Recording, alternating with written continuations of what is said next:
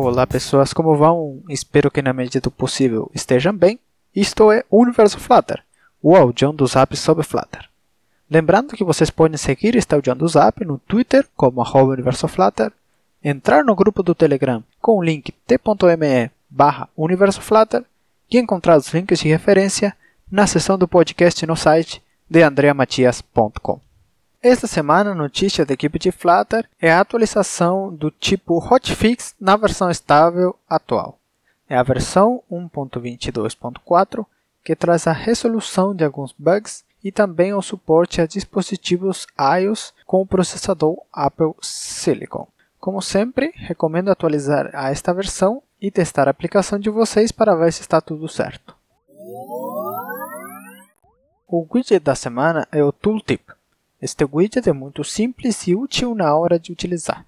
Basicamente, você pode englobar o widget, por exemplo, uma imagem ou um ícone, e colocando a propriedade de tooltip neste widget tooltip, ele mostrará o texto que você colocou quando se pressione no ícone ou imagem. Ele é bacana pois melhora vários aspectos na usabilidade do app. Um deles é a acessibilidade, pois a mensagem do tooltip pode ser lida por um leitor de tela e também usada para descrever melhor um botão que somente tem um ícone. O plugin desta semana é mantido oficialmente pela equipe de Flutter. Se trata do Package Underline Info. Este package tem como utilidade fornecer as seguintes informações do software feito em Flutter. Nome do app, nome do package, versão e build number.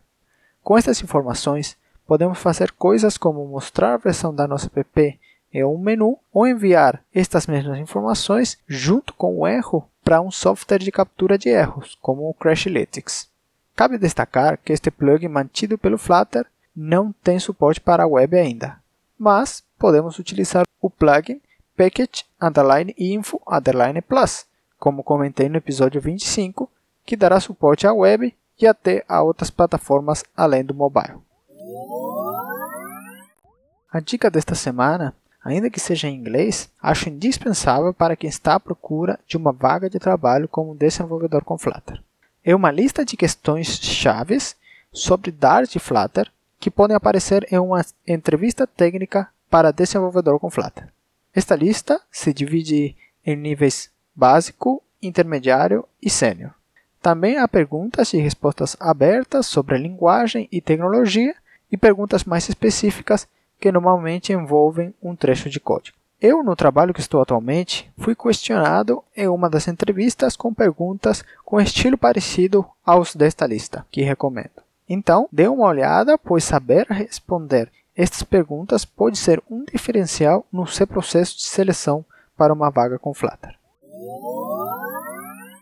A fonte de conhecimento desta semana é mais um artigo da comunidade de Flutter Brasil, feito pelo Kleber Andrade. As notas de aula, desta vez, abordam a criação de uma app para pegar os dados de uma app de filmes e seriados, a The Move Database. Se explica muito bem o passo a passo desta app, que tem mais complexidade que a do jogo da velha, indicado anteriormente. Mas um conteúdo muito bacana para aprender e fazer aplicações com Flutter. Na sessão de Bugs Debugs desta semana, falaremos sobre projetos com versões antigas de Flutter. Atualmente, podemos encontrar projetos feitos com versões antigas, tanto do SDK de Flutter como Package e plugins. Utilizar projetos feitos a partir de versões antigas de Flutter com versões novas pode gerar erros. A maioria deles serão relacionados aos break change que Flutter anuncia com cada nova versão estável. Para resolver estes erros, há de se avançar pouco a pouco. Eu recomendo lançar uma versão da sua app para cada versão estável de Flutter. Por exemplo, se o projeto está construído com a versão 1.17 de Flutter, lançar uma versão da sua aplicação com o Flutter 1.20 e outra com Flutter 1.22, que é a atual versão de Flutter estável no dia de lançamento desse podcast. Isto permitirá ter um controle maior do projeto, pois se fará mais versionamento do mesmo. Outro ponto a ter em conta é que os packages também devem ser atualizados e talvez as versões mais atuais deles também dependam de versões atuais de Flutter. Dependendo do caso, você pode atualizar todos os packages e plugins no fim da atualização do projeto ou ir fazendo também aos poucos. Todo este processo deve ser feito com calma e aplicar bastantes testes, sejam eles unitários, de widgets, de interface e até uma pessoa utilizando o PP. Para finalizar, devemos lembrar que estes erros de compatibilidade também podem ocorrer quando seguimos tutoriais de Flutter no YouTube, por exemplo, pois dependendo do conteúdo, pode estar desatualizado. Eu acredito que seria bacana que as pessoas que produzem este conteúdo, como tutoriais para desenvolver apps com Flutter, indicassem em algum lugar as configurações que se utilizam para desenvolver esse app, tipo a versão de Flutter, o arquivo PubSpec, o sistema no qual roda a aplicação e até o sistema operativo que se usa para desenvolver. E chegamos ao final. Lembrando que podem contatar enviando um e-mail a universoflutter.gmail.com e no grupo público no Telegram, via o link t.me. Também podem seguir o podcast no Twitter como universoflutter.